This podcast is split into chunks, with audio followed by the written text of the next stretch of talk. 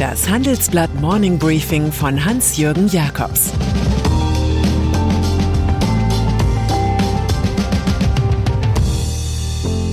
Guten Morgen allerseits. Heute ist Donnerstag, der 20. Januar. Und das sind unsere Themen. Joe Bidens Selbstlob zum Einjährigen. Emmanuel Macrons Schlussappell für Europa. Robert Habecks Problem mit dem Staatsanwalt. Nach einer kurzen Unterbrechung geht es gleich weiter. Bleiben Sie dran. ChatGPT und andere Technologien verändern unsere Arbeitswelt rasant.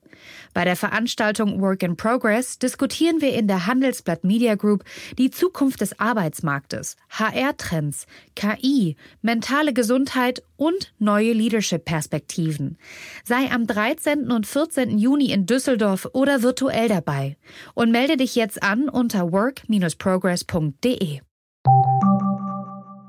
US-Präsident Beginnen wir mit dem Mann, dessen Job in früheren Zeiten bedeutete, Führer der freien Welt zu sein. Zur Jahresfeier seiner Präsidentschaft nutzte Joe Biden die Gelegenheit zu einer Pressekonferenz. Das sollte all die Kritiker überzeugen, die an der Flucht aus Afghanistan genauso mäkeln wie an der Inflation oder den intern von Mitgliedern seiner Demokratischen Partei gestoppten Ausgabeprogrammen. Von enormen Fortschritten sprach Biden in seiner Bilanz von hohen Impfraten, sechs Millionen neuen Jobs, höheren Gehältern. Von schwindenden Zustimmungswerten redete er nicht nur davon, dass es im Land eine Menge Frust gibt. Er hätte auch, wie einst Bill Clinton in seinem Wahlkampfslogan sagen können, It's the economy, stupid. Aber damit wäre der Frust im Land auch nicht kleiner geworden. Präsidentschaftswahl in Frankreich. Emmanuel Macron hat, anders als Kollege Joe, nicht mehr drei Jahre, sondern nur noch drei Monate Zeit, Stimmungen zu drehen. Der einstige Investmentbanker will seine Wiederwahl als Staatspräsident Frankreichs mit europäischem Furor schaffen. Also redete er zum Auftakt der französischen EU-Ratspräsidentschaft im Europäischen Parlament.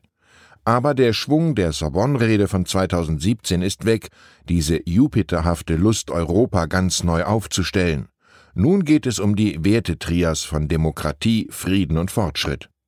Die Erschütterungen, die wir derzeit erleben, hätten diese Werte ins Wanken gebracht, so Macron.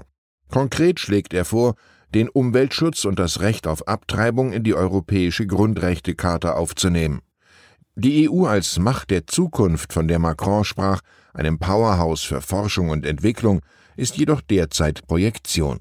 Erst einmal muss er in seiner Heimat seine Gegenspielerinnen von rechts schlagen, Marine Le Pen und Valérie Pécresse. Krise in Großbritannien.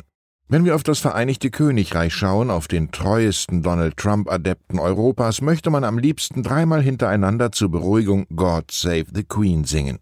Denn in Westminster gelingt es Premier Boris Johnson selbst mit Anti-BBC-Aktionen, Personalwechsel, Ankündigungen und trotzigen Ich bleibe Statements nicht, die konservative Partei hinter sich zu einigen. Der Frust über Partygate, über die vielen Alkoholfäten im Amtssitz im Lockdown, ist einfach zu groß.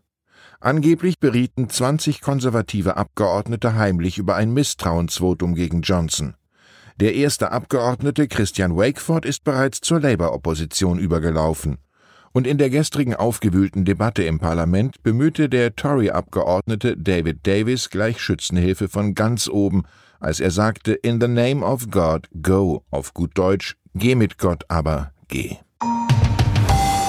Untreueverdacht. Auch im Inland schreibt sich das Kapitel Götterdämmerung fast von allein. Wir sehen die Grünen noch Chefs Annalena Baerbock und Robert Habeck derzeit im heftigen Regierungseinsatz, aber auch von der Berliner Staatsanwaltschaft bedrängt. Sie hat wegen umstrittener Corona-Sonderzahlungen Ermittlungen gegen das Führungsduo und die vier anderen Mitglieder des Bundesvorstands der Grünen eingeleitet. Der Grund Anfangsverdacht der Untreue. Wie in einer Öko-Bananenrepublik hatte sich das Gremium 2020 selbst einen Corona-Bonus von je 1500 Euro aus dem Parteivermögen genehmigt.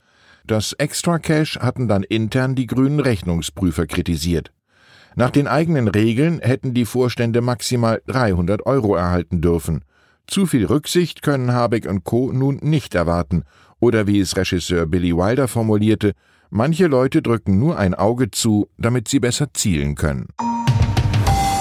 Sinkende Zustimmung. Wo Markus Söder gerade steht, etwa in der Corona-Politik oder in der Behandlung der CDU, weiß man erst nach seinem verlässlich tagesaktuellen Pressestatement. Als Don Quixote gegen Windmühlen im Freistaat fällt er auf. Offenbar aber findet das Land der Bayern seinen Schlingerkurs unattraktiv. Nach dem neuesten Bayern-Trend des Bayerischen Rundfunks sind nur 55 Prozent mit ihrem CSU-Ministerpräsidenten zufrieden, ein Rückgang von 8 Prozentpunkten gegenüber September 2021 und von 17 Punkten im Vorjahresvergleich. Unter den rund 1200 Befragten sind gerade mal 54 Prozent mit der Staatsregierung zufrieden oder sehr zufrieden, 16 Prozentpunkte weniger als 2020. Aufwärts geht es nach diesen Zahlen nur für SPD, FDP und AfD, auch die Freien Wähler und die Grünen sacken ab. Image-Schaden. Ein letztes Beispiel für Gefallene der Jetztzeit. Novak Djokovic, 34, ungeimpft. Das Image des Tennisstars ist nach seiner Ausweisung aus Australien und vor einem möglichen Bann für die großen Turniere in Paris und Wimbledon im beschleunigten Niedergang. Das bekümmert seine Sponsoren, die für einen Großteil der nicht sportlichen Jahreserlöse von insgesamt 30 Millionen Euro sorgen. Befragt von meinen Kollegen gehen viele der Finanziers auf Distanz. Die österreichische Bank Raiffeisen International erklärt, wir beobachten die aktuelle Situation kritisch. Wenn der Sponsor den Transfer eines positiven Images auf die eigene Marke dauerhaft nicht mehr gewährleistet sieht, könne eine außerordentliche Kündigung gerechtfertigt sein, erklärt der Düsseldorfer Sportexperte Paul Lamberts zur Lage. Küchenmaschinen das Phänomen der Entzauberung betrifft auch Produkte wie den sagenhaften Thermomix. Das Hightech-Küchengerät zum Zerkleinern, Mixen, Pürieren und Kochen ersetzt quasi Hausfrau, Hausmann und Küchenmamsell, weshalb das neueste Modell auch mehr als 1300 Euro kostet. Ideenklau wirft Hersteller Vorwerk dem Discounter Lidl vor, der seine Allround-Küchenmaschine Monsieur Cuisine erfolgreich zum sehr kleinen Preis verkauft. Das mit dem Clown stimme nicht, entschied nun ein spanisches Berufungsgericht und wies die Klage von Vorwerk wegen Diebstahls geistigen Eigentums ab. Der auch hierzulande oder in Frankreich umsatzträchtige Monsieur Cuisine unterscheidet sich deutlich vom Vorwerkprodukt. Auch enthalte das Thermomix-Patent, so das Urteil keine ausreichende erfinderische Tätigkeit, die schutzwürdig sei. Ein Keulenschlag. Wem das alles viel zu viel ist, der kann es ja mit der Schauspielerin Jeanne Moreau halten. Meine liebste Entspannung sind Kochbücher. Und dann ist da noch zur Erbauung am Schluss ein lange erwarteter Aufsteiger, der Zins. Nach 141 Wochen hat die Rendite der zehnjährigen Bundesanleihe gestern erstmals wieder die Marke von 0 Prozent überwunden. Sie kam in der Spitze auf 0,02 Prozent.